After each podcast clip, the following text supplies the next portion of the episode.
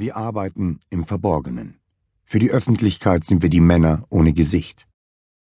Wir tragen Masken, um unsere Identität zu schützen, und wir kommen dann zum Einsatz, wenn der Rechtsstaat mit seinen regulären polizeilichen Mitteln am Ende ist. Nach uns kommt niemand mehr, der zu Hilfe gerufen werden könnte. Wir haben mit den übelsten Tätern zu tun, die die Gesellschaft hervorbringt.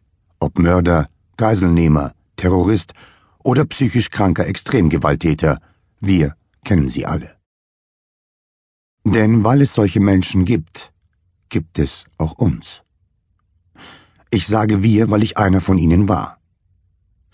Ich war Beamter eines Spezialeinsatzkommandos der Polizei und dies 22 Jahre lang. Mittlerweile bin ich aus dem SEK ausgeschieden, aber ich rechne mich immer noch dazu.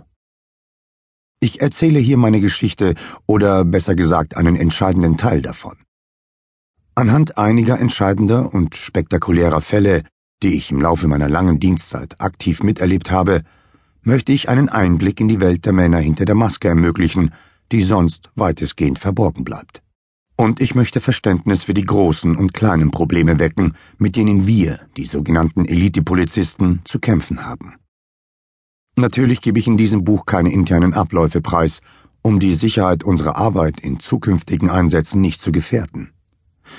Ich versichere allerdings, dass alle Einsätze, die ich in diesem Buch beschreibe, tatsächlich so stattgefunden haben und nicht das Ergebnis eines mehr oder weniger fantasiebegabten Krimiautors sind. Fehler im Detail sind nach der teilweise langen Zeit, die das beschriebene Geschehen her ist, so gut wie unvermeidlich und gehen zu meinen Lasten. Abschließend noch ein Eingeständnis. Ich habe es stets als eine ausgesprochene Ehre empfunden, mit den Kollegen meiner Einheit zusammen Dienst zu tun und sie über lange Jahre hinweg durch viele Einsätze zu führen. Ich bin fest davon überzeugt, dass diese Männer tatsächlich zu den Besten gehören, die in diesem gefährlichen Metier tätig sind was ich Ihnen in dieser Form während meiner aktiven Dienstzeit niemals gesagt habe. Dies geschieht nun durch dieses Buch, denn es ist an der Zeit. In hoc signo vinces. Peter Schulz im Mai 2013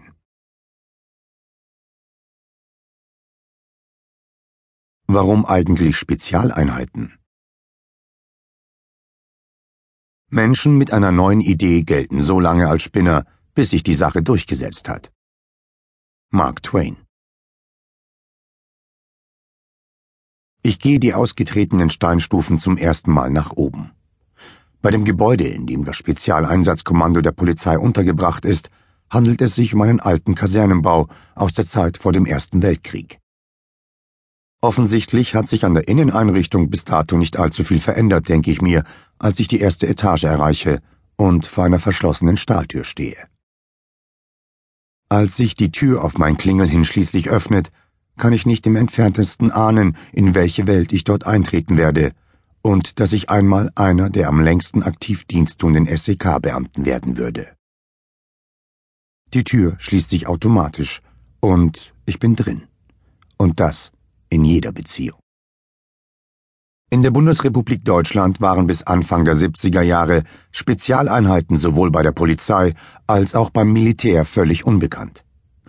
Erst durch das Massaker palästinensischer Terroristen an den israelischen Sportlern während der Olympischen Spiele 1972 in München wurde schlagartig klar, dass die Sicherheitskräfte der Bedrohung durch Terroristen kaum etwas entgegenzusetzen hatten. Aufgrund der Erfahrungen in der Zeit des Nationalsozialismus untersagt das Grundgesetz einen Einsatz des Militärs im Inland. Auch wenn also damals schon die Bundeswehr über Spezialkräfte zur Terrorbekämpfung verfügt hätte, hätten diese in die Münchner Geschehnisse gar nicht eingreifen dürfen. Tatsächlich gibt es bei der Bundeswehr erst seit 1996 eine Spezialeinheit, die jenseits der eigenen Grenzen in diesem Bereich operativ tätig werden könnte nämlich das etwas geheimnisumwitterte Kommando Spezialkräfte, kurz KSK. Getreu der Binsenweisheit, dass es erst zu einem einschneidenden Ereignis kommen muss, bevor sich die Dinge grundlegend ändern, war die eigentliche Geburtshilfe für die Gründung des KSK die Unfähigkeit der Bundeswehr, gefährdete deutsche Staatsbürger aus dem im Jahre 1994 vom Völkermord erschütterten Ruanda zu evakuieren. Diese Aufgabe musste damals vom kleinen NATO-Partner